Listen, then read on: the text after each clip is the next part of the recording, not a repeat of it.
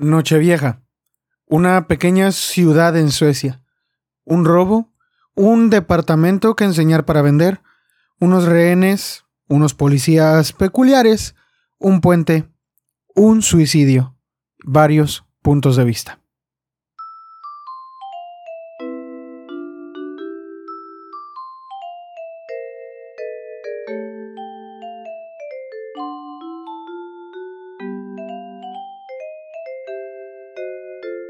Hola, te doy la bienvenida a donde sea y cuando sea que estés escuchando esto.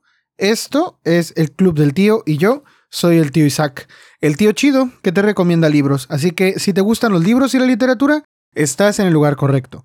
Pero si no te gustan, déjame convencerte con reseñas, opiniones y recomendaciones. En esta ocasión te voy a hablar de un libro que acabo de leer que me permitió tener un escape más allá del el escape es que a veces nosotros utilizamos los libros, las series, las películas como un escape de nuestra propia realidad y como tal a veces funcionan, no sé, los libros de thriller funcionan pues para emocionarte, para después de un día quizá aburrido, pues poder tenerte tenso y entretenido con aventuras quizá o quizá eh, los desafíos intelectuales que representa el, el averiguar que, quién será el asesino de alguien, qué se habrá, dónde habrá dejado eso que robó este ladrón, o estos libros de misterio, o incluso los libros de novela negra que nos tienen intrigados y atrapados con la crudeza de las escenas que describen, quizá en lugares en donde no sabíamos que cosas como estas podrían pasar, como en la novela negra nórdica, que ya es una cosa muy tradicional que se lea mucho de ese tipo de novelas. En fin, aunque utilizamos los libros las series, las películas, para poder eh, escaparnos un momentito. A veces incluso necesitamos escaparnos un poquito de algún tipo de géneros, incluso si lo que hemos estado leyendo es muy, muy académico. O, por ejemplo, a mí me pasa que los últimos dos libros que leí son ensayos, pero no son ensayos literarios, son ensayos académicos, son estudios sobre un tema específico que me interesa a mí. Por ejemplo, eh, el, último, último libro que leí habla sobre la ciencia ficción y los robots. Entonces, habla mucho de fechas y días y eventos, lugares, personas. A veces, de esta forma, pues terminas aburrido, ¿no? Y necesitas algo para salir de, ese mood. Y además también, obviamente, a veces hay momentos eh, un poco difíciles en nuestra vida en los que pues necesitamos no solamente escaparnos de nuestra realidad como para vivir una aventura, o quizá como para ponernos nuestro gorrito de detective y nuestra lupa, sino que en realidad lo que necesitamos es un apapacho. O sea, a veces necesitamos un libro que nos diga que todo va a estar bien. Y este libro para mí significó eso. Y es porque se trata de un libro que pertenece a un género que aunque existe desde hace mucho tiempo este tipo de libros, de los 1900 y cacho, pues sí, recientemente se le ha denominado como feel good. Es un género o subgénero, digamos, que se puede mezclar con otros géneros, pero que al final de cuentas, pues te hace sentir bien. Es, es eso, es un libro que te apapacha sin rayar en la autoayuda ni nada de eso. O sea, no se trata de un libro de autoayuda, no se trata de un libro de superación personal, se trata de una historia como esta, que por ejemplo, aunque quizá te pueda parecer extraño, el, libro del que te estoy hablando hoy es una novela policíaca y se trata de resolver un misterio, pero aún así hay, hay elementos tradicionales de la novela policíaca, de la novela de investigación,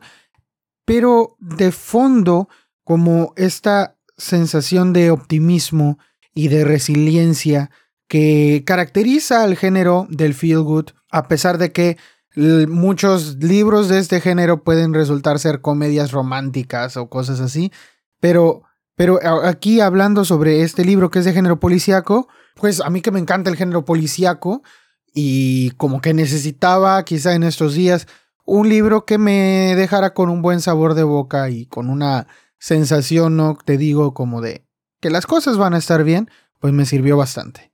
En fin, para que sigo hable y hable de cómo de, de este género, mejor te hablo en específico de este libro.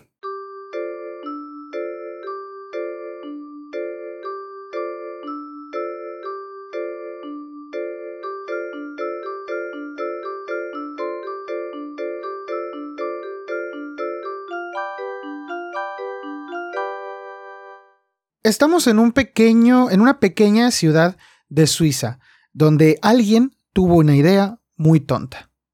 Esta persona que tuvo una idea muy tonta, de repente robó un banco, pero resulta que este banco que robó no es un banco que maneje efectivo. ¿Qué tipo de banco no maneja efectivo? No sé, estamos hablando de Suecia, es un país de primer mundo. Entonces, en este lugarcito eh, en este pueblito pequeño de Suecia, en donde hay un banco que no maneja efectivo, llegó un sujeto a quien a partir de ahora llamaremos asaltante, y no sabemos si es hombre o mujer, pero asaltante llega y quiere asaltar el banco que no maneja efectivo. ¿Cómo rayos a un ladrón que vive en una ciudad donde hay un banco que no maneja efectivo se le ocurre ir a asaltar ese banco? Es un idiota. Asaltante es idiota. El asunto es que Asaltante no es el único idiota de esta historia, sino solamente el primero del que les estoy hablando.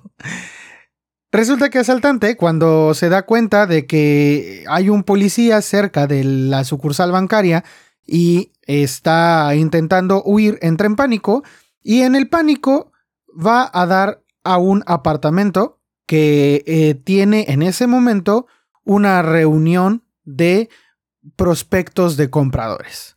Va y, se mete a un departamento que está en venta.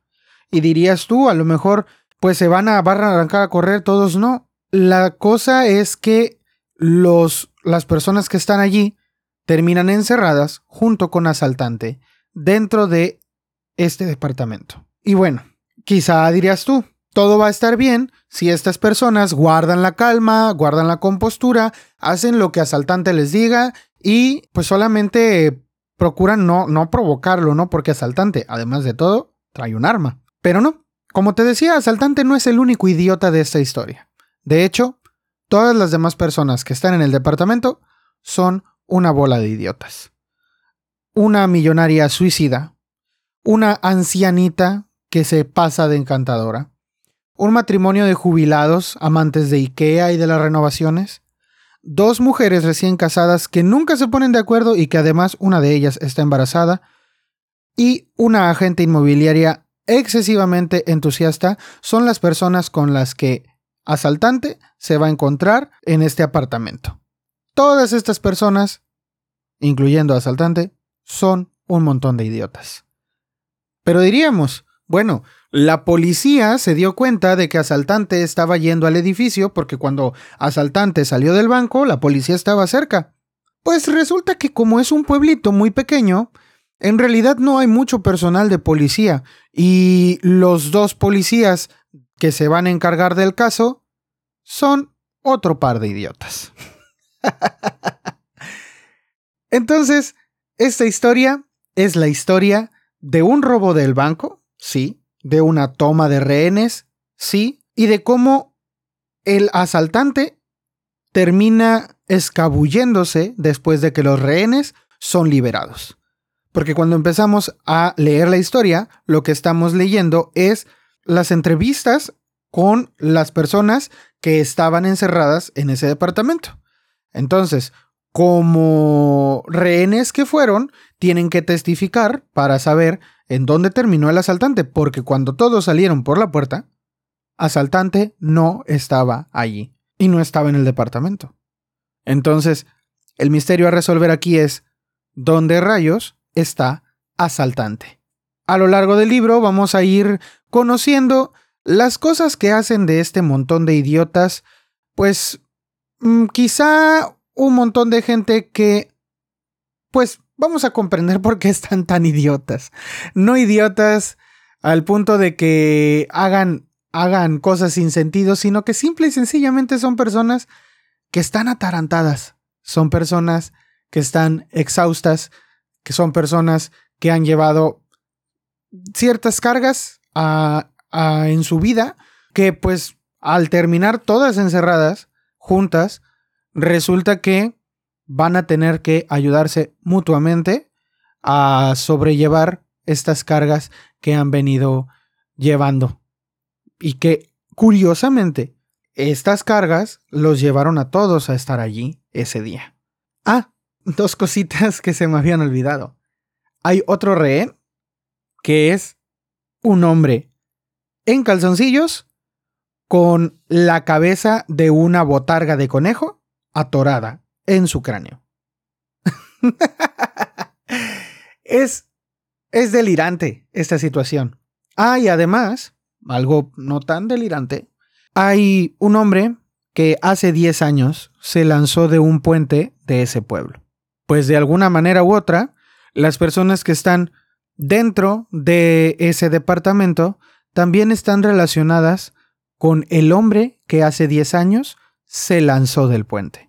¿Por qué están relacionadas estas personas con el hombre del puente? ¿Qué rayos le pasó a asaltante por la cabeza que quiso asaltar un banco sin dinero? Y luego, ¿por qué fue y secuestró a todas estas personas? ¿Dónde quedó asaltante cuando todos los, los rehenes fueron liberados? ¿Quién rayos era el hombre que se lanzó del puente? Y más importante aún, ¿qué rayos hace un hombre disfrazado de conejo dentro del apartamento. La verdad es que esa historia a mí me, me encantó. Así de. Así de ridícula como suena, son todos los personajes. Y algunos de mis favoritos fueron, por ejemplo, sí, eh, en primer lugar, debo decir que el conejo es uno de mis personajes favoritos. ¿Por qué? Porque resulta que el conejo es una persona muy contemplativa. Resulta que el conejo tiene como cierta, digámoslo sin decirte ningún spoiler, tiene cierta educación artística y esa educación artística le permite hacer algunas observaciones muy, muy acertadas de la situación que están viviendo todos los rehenes en ese momento. Entonces, sí, uno de mis personajes favoritos es el conejo. Y otro de mis personajes favoritos en esta historia no solamente por su papel dentro del, departamento en el que están todos encerrados, sino por los flashbacks que tenemos a su vida personal, es esta mujer millonaria suicida. Porque, ¿qué pasa con esta mujer millonaria suicida? ¿Por qué tiene deseos de matarse? ¿Tendrá algo que ver ella con el hombre que también se suicidó al principio? Parte de lo que vemos de su vida son sus idas al psicólogo. Ella va al psicólogo con la intención de obtener pastillas para dormir, porque dice que ya no le dan pastillas para dormir. Su médico, su médico general ya no le quiere dar más pastillas para dormir a menos que tenga atención psicológica.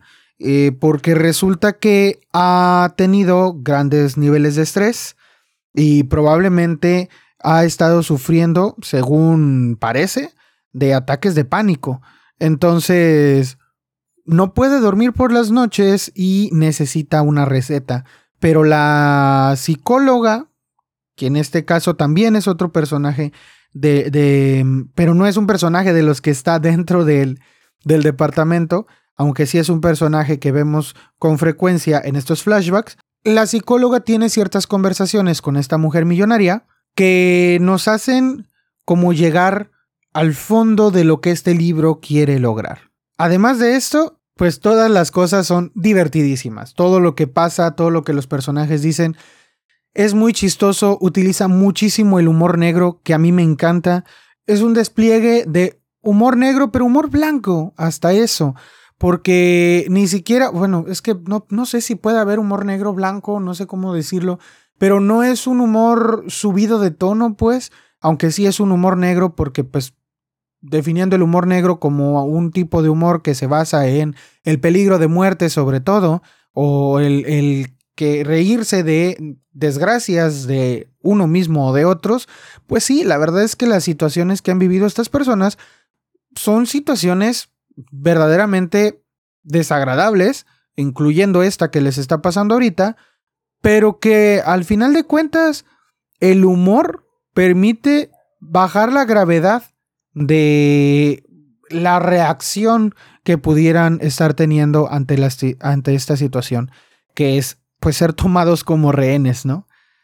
Y algo que me encanta, te decía de, de estas conversaciones que tiene esta mujer millonaria con su psicóloga, pues es eso precisamente, que a veces, pues como que son las conversaciones que tiene con ella las que nos hace un poquito más pensar, pues sí, las cosas que hay alrededor nuestro y cómo reaccionamos ante ellas.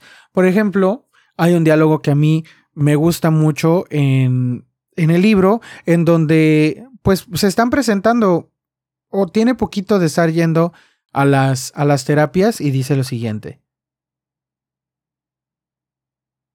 La siguiente vez que fue a la consulta, la psicóloga ya no tenía en la mesa la fotografía de su madre, y durante ese encuentro, Sara sopesó si contarle el verdadero motivo de sus problemas para conciliar el sueño.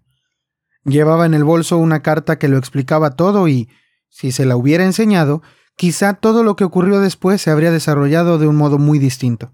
Sin embargo, se limitó a quedarse allí, sentada un buen rato mirando fijamente el cuadro de la pared. Representaba a una mujer sola que contemplaba un mar infinito, que miraba más allá del horizonte. La psicóloga se humedeció los labios y preguntó con tono afectuoso ¿Qué piensas al mirar ese cuadro? Pienso que, si pudiera elegir un cuadro para colgar en una pared, no sería ese. La psicóloga sonrió serena. Suelo preguntar a mis pacientes qué piensan de la mujer del cuadro. ¿Quién es? ¿Es feliz? ¿Tú qué opinas? Sara sacudió los hombros con gesto despreocupado. Yo no sé qué es la felicidad para ella. La psicóloga estuvo callada un rato hasta que confesó por fin. Nunca me habían dado esa respuesta. Sara resopló. Es porque preguntas como si solo existiera una clase de felicidad. Pero la felicidad es como el dinero. La psicóloga sonrió con la superioridad que solo puede mostrar quien se considera una persona muy profunda. Eso suena superficial. Sara refunfuñó, igual que una adolescente que trata de explicar cualquier cosa a una persona no adolescente. No he dicho que el dinero dé la felicidad. He dicho que la felicidad es como el dinero. Tiene un valor inventado que se corresponde con algo que no podemos ni pesar ni medir. A la psicóloga le tembló la voz, pero solo momentáneamente. Ya, puede ser, pero sí podemos pensar y medir el costo de la depresión. Y sabemos que el miedo a ser feliz es normal para quienes padecen una depresión, porque hasta la depresión puede convertirse en una cómoda burbuja. Uno puede empezar a pensar, si no estoy triste ni furioso, entonces ¿quién soy? Sara arrugó la nariz. ¿Y tú crees eso? Sí. Es porque la gente como tú siempre mira a la gente que tiene más dinero y dice, sí, sí, serán ricos, pero ¿acaso son felices? como si ese fuera el sentido de la vida para cualquiera que no sea un perfecto idiota, pasarse los días contento todo el tiempo. La psicóloga notó algo y sin apartar la vista del cuaderno preguntó, ¿Y qué sentido tiene todo entonces, en tu opinión? La respuesta de Sara fue la de alguien que ha dedicado muchos años a reflexionar. Alguien que ha decidido que es más importante hacer un trabajo importante que vivir una vida feliz. Tener un propósito, un sentido, una dirección y ¿Quieres que te diga la verdad? La verdad es que la mayoría de las personas prefieren ser ricas a ser felices. Y ese tipo de conversaciones son como muy habituales entre Sara, que es esta mujer millonaria, y su psicóloga. Y después van descubriendo el porqué de sus insomnios y porqué de su manía, porque tiene una manía, tiene una costumbre que está directamente ligada con el hecho de que estaba en el departamento en ese momento del secuestro, digamos así, del, del no asalto de los, de los rehenes. Y este, este tipo de cosas son las que después te permiten ir explorando como el, el mensaje final que tiene la novela. Y es que, al final de cuentas, pues pasa que hay muchas personas como Sara, ahí afuera, no tienen o no le encuentran un sentido ah, válido a su vida y por ende terminan primero quizá atiborrados de cosas y sufren de ansiedad o quizá Este montón de cosas resulta tan abrumador que terminan deprimidos. Y pues pasan esas cosas, ¿no? Otro diálogo que aquí, eh, bueno, en el libro, por ejemplo, hay una voz en off que también me gusta mucho. Es como este narrador de los hechos, pero que él sabe absolutamente todo, este narrador omnisciente que le dicen, si alguna vez has ido a un, o te han enseñado algo así como de escritura, este es un tipo de narrador omnisciente, sabe todo y te lo está contando todo, excepto los diálogos de las personas. Las personas no te cuentan lo que pasa con otros, sino el narrador es quien te lo está contando. Y estos diálogos que tiene el narrador me encantan. Por ejemplo, este.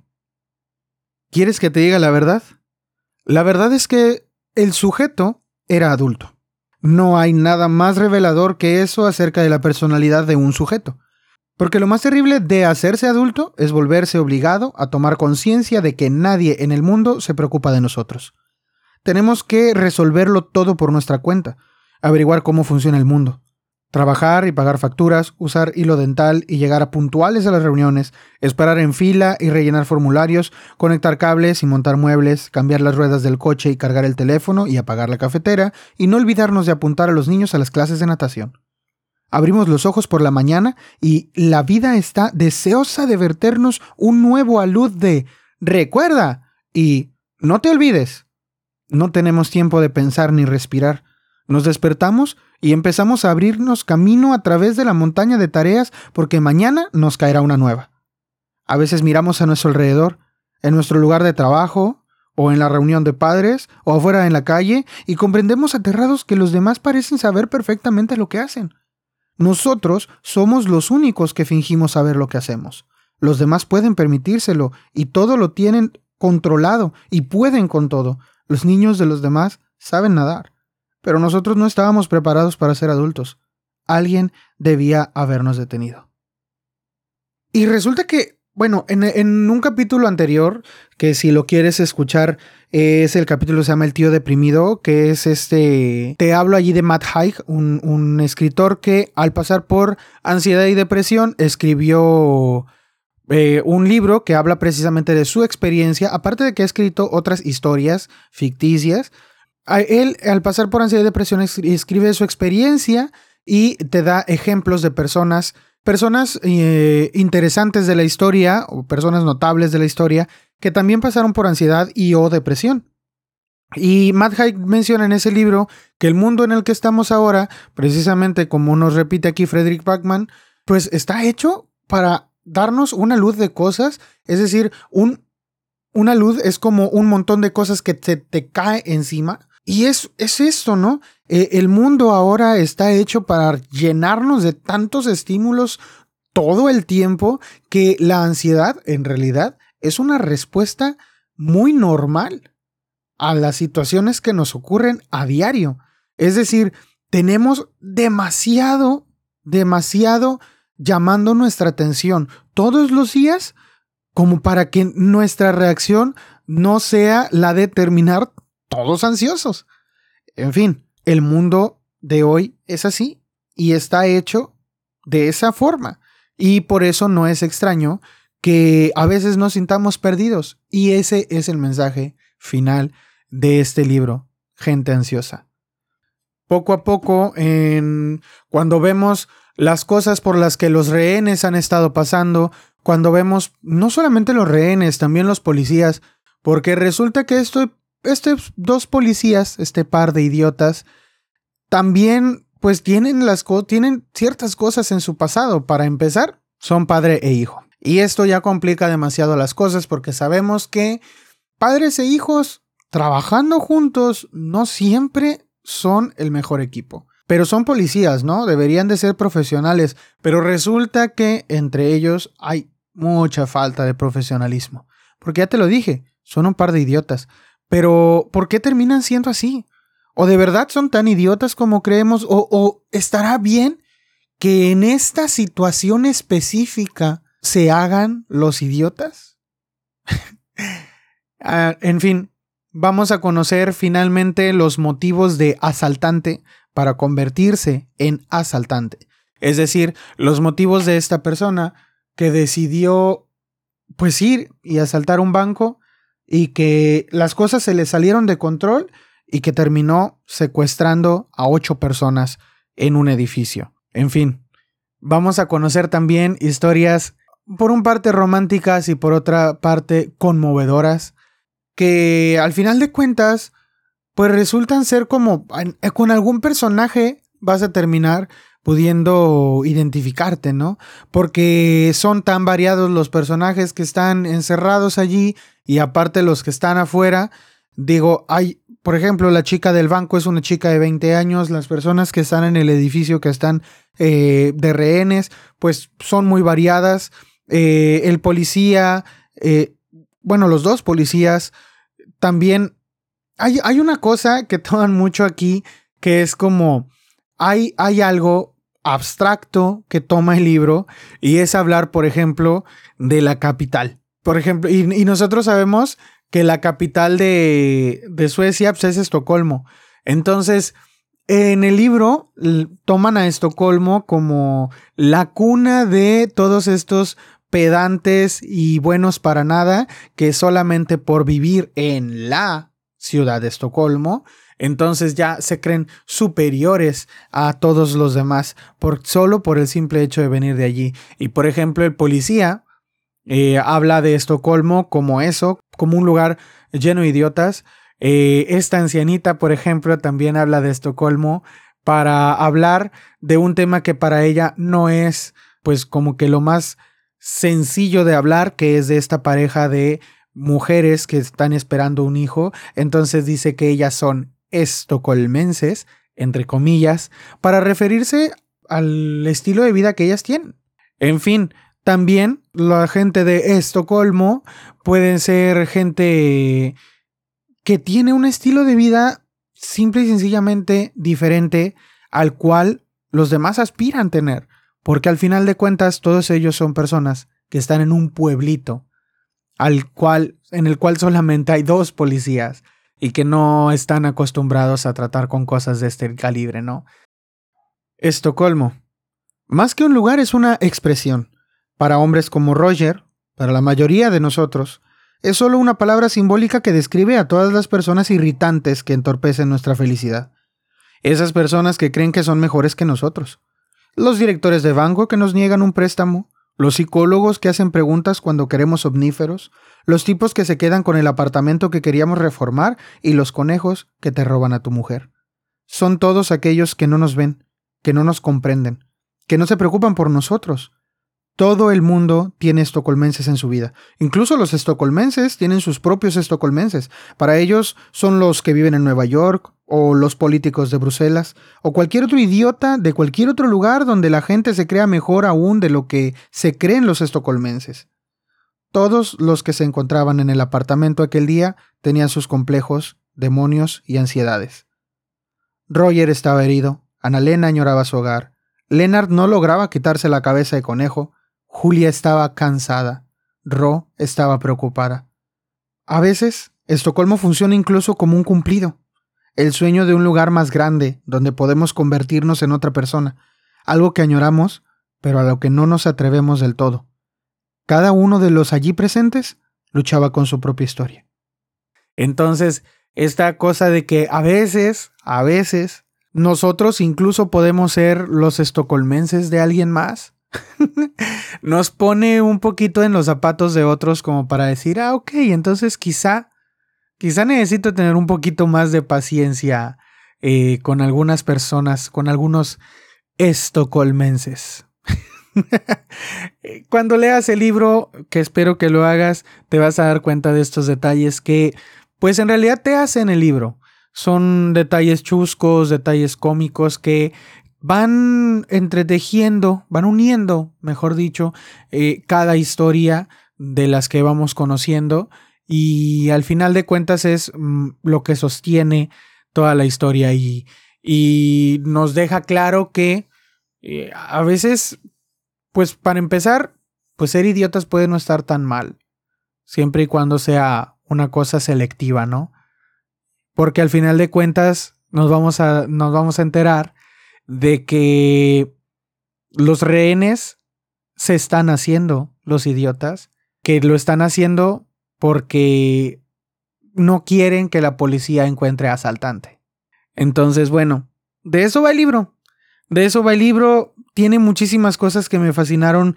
Tiene muchos diálogos que me encantan. Y la verdad es que es un muy, muy buen libro. Es un libro, al final de cuentas, este libro habla sobre, sobre todo el montón de problemas que podemos estar cargando detrás de nosotros y que quizá por torpezas no estamos viendo todo el montón de problemas que carga la demás gente y no estamos atendiendo tampoco el montón de problemas que cargamos nosotros. Y antes de pasar a hablarte, por ejemplo, sobre la serie de televisión, me gustaría leerte este pequeño fragmento de las conversaciones entre la psicóloga y esta mujer adinerada. ¿Sabes qué? He aprendido que hablar de la ansiedad es inútil, por desgracia.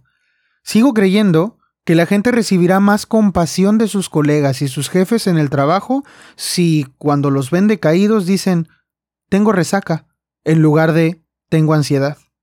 Pero creo que nos cruzamos por la calle con muchas personas que sienten lo mismo que tú y que yo, solo que no saben qué es. Hombres y mujeres que se pasan meses y meses con la dificultad para respirar y que acuden a un médico tras otro porque creen que les fallan los pulmones, solo porque es terriblemente difícil reconocer que lo que no funciona es otra cosa, que es un dolor en el alma, pesos plomizos e invisibles en la sangre, una presión indescriptible en el pecho. El cerebro nos miente, dice que nos morimos, pero los pulmones no les pasa nada. Tú y yo no nos vamos a morir. En fin, tantas y tantas cosas que, tantos diálogos tan entrañables que contiene el libro, cosa que creo que le faltó un poco a la serie, porque sí, este libro tiene una adaptación a una miniserie que está disponible en la plataforma de Netflix. Como que para empezar le faltaron algunos detalles. Digo, yo estoy consciente de que uno no tiene que ver el producto como una réplica del libro, tal cual, pero no le cambiaron gran cosa, pero yo creo que algo que le quitaron que hubiera agradecido bastante son las cosas que me están gustando aquí. Las cosas que más me gustaron del libro fueron la voz en off y las visitas al psicólogo de Sara. Y ninguna de las dos aparecen en la serie. Entonces, vamos un poco más a ciegas entre las historias de los personajes y es que son y aunque son narradas con mucha coherencia y los personajes, la verdad es que son buenas actuaciones, aunque yo tengo que, eh, pues yo no sé sueco, yo no sé sueco, entonces pues yo la puse en español, entonces no sé si los diálogos estaban pues como muy emocionales o así, pero en español siento que les faltó, algunas cosas sí las pasan tal cual como en el libro, pero yo me hubiera gustado por lo menos en otros en otros programas ponen una voz en off. Y en estos que son seis capítulos no no había esta voz. Y me faltó. Y me faltó también la psicóloga y las conversaciones de la psicóloga con Sara. Porque al final de cuentas creo que el mensaje se pierde un poco entre el mero chisme que pudiera resultar ser saber las historias de los demás. Aunque sí hay algunas cosas, por ejemplo, la relación entre el hombre que se tira del puente y, la, y las personas que están en la casa ese día, se ve muchísimo más. Y adaptaron un poquito eh, eh, a un personaje para que a este hombre que se suicida al principio, porque es lo primero que vemos cuando empieza la serie, empezamos con el hombre que se suicida en el puente, eh, y le dan un poquito más de desarrollo a ese personaje del hombre que se suicida en el puente, pero al final de cuentas es como, pues sí, eso sí está bien, pero me faltó todo ese tratamiento que le dabas en terapia al tema de el impulso suicida que tiene esta mujer, porque es ella lo tiene, o sea, ella constantemente tiene la sensación de quererse quitar la vida. Entonces, creo que ponerlo, poner al principio a un hombre que se está quitando, que se quitó la vida Y después, como ignorar el proceso de terapia de una mujer que tenía los mismos pensamientos, pues sí le resta mucho el mensaje final del libro. Pero bueno, la serie como serie, pues es un producto entretenido. Pero creo que el mensaje final no llega con toda la pues la intensidad que podría haber llegado de haber agregado estos detalles. En fin. Pues es, de esto va gente ansiosa, de esto va un libro que te apapacha, un libro que es un abrazo pequeño o grande, dependiendo de cuánto, cuánto necesitemos de ese apapacho. Y es un libro, al final de cuentas, divertidísimo, gracioso muy, muy entretenido que pues si tú lees para perder el tiempo, para divagar un poco y para perderte de la realidad que puede ser muy buena o puede ser o puede ser muy fatal lo que estemos viviendo, si tú lees para eso, la verdad es que te lo recomiendo bastante. Sobre todo si nunca le has dado oportunidad a uno de estos libros que están hechos para hacerte sentir mejor. No sabes lo bien que se siente terminar de leer un libro de estos y decir, sí, puedo otro ratito con, con esto. y nada, me gustaría terminar leyéndote otro fragmento del libro y pues ya, me despido. ¿Quieres que te diga la verdad? La verdad de todo esto, la verdad es que esta es una historia sobre muchas cosas diferentes, pero trata sobre todo de idiotas porque nosotros también hacemos lo que podemos. Tratamos de ser adultos y querernos y comprender cómo demonios se conectan los cables USB. Buscamos algo a lo que aferrarnos, algo por lo que luchar y algo que esperar. Hacemos lo que podemos por enseñar a nadar a nuestros hijos. Todo eso lo tenemos en común y, pese a todo, la mayoría de nosotros siempre seremos desconocidos para los demás. Nunca sabremos qué les hacemos a los demás, cómo afecta mi vida a la tuya. Quizá nos hayamos cruzado hoy apresurados entre el gentío y ninguno de los dos se ha dado cuenta. Las fibras de tu abrigo se enredaron con las del mío por un instante y luego desaparecimos cada uno por nuestro lado. No sé quién eres tú. Pero cuando llegues a casa esta noche, cuando el día de hoy haya pasado y la noche se apodere de nosotros, concédete un buen suspiro de alivio, porque hemos logrado superar el día de hoy también, y mañana será otro día. Si tú o alguien que tú conoces necesitan información o apoyo, te estoy dejando el link de la línea de prevención de suicidios en la descripción de este episodio. Y por mientras, ya terminó, pero nos podemos escuchar en cuanto le vuelvas a dar play a cualquier otro episodio.